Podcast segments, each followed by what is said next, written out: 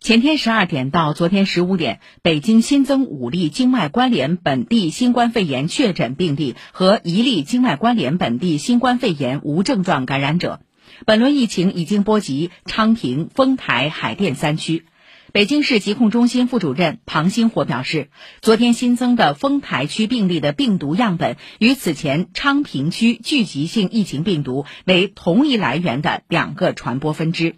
昌平区聚集性疫情确诊病例全基因组测序结果显示，该起疫情病毒为德尔塔变异株。序列比对显示，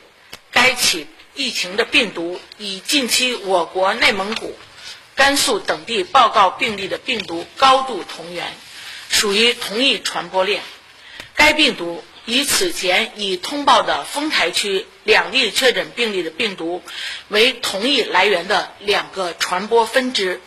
此外，北京市公安局副局长潘旭红通报了三起典型案例，其中居住在昌平区鸿福苑小区的确诊病例陈某林、刘某敏，自内蒙古额济纳旗旅游返京后出现咽痛、发热等症状，但仍外出就餐，并邀请多人到居所打麻将。十月十九日，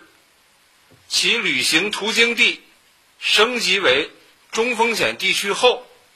二人。仍未向所在社区主动报告，未前往正规医院进行核酸检测和接受正规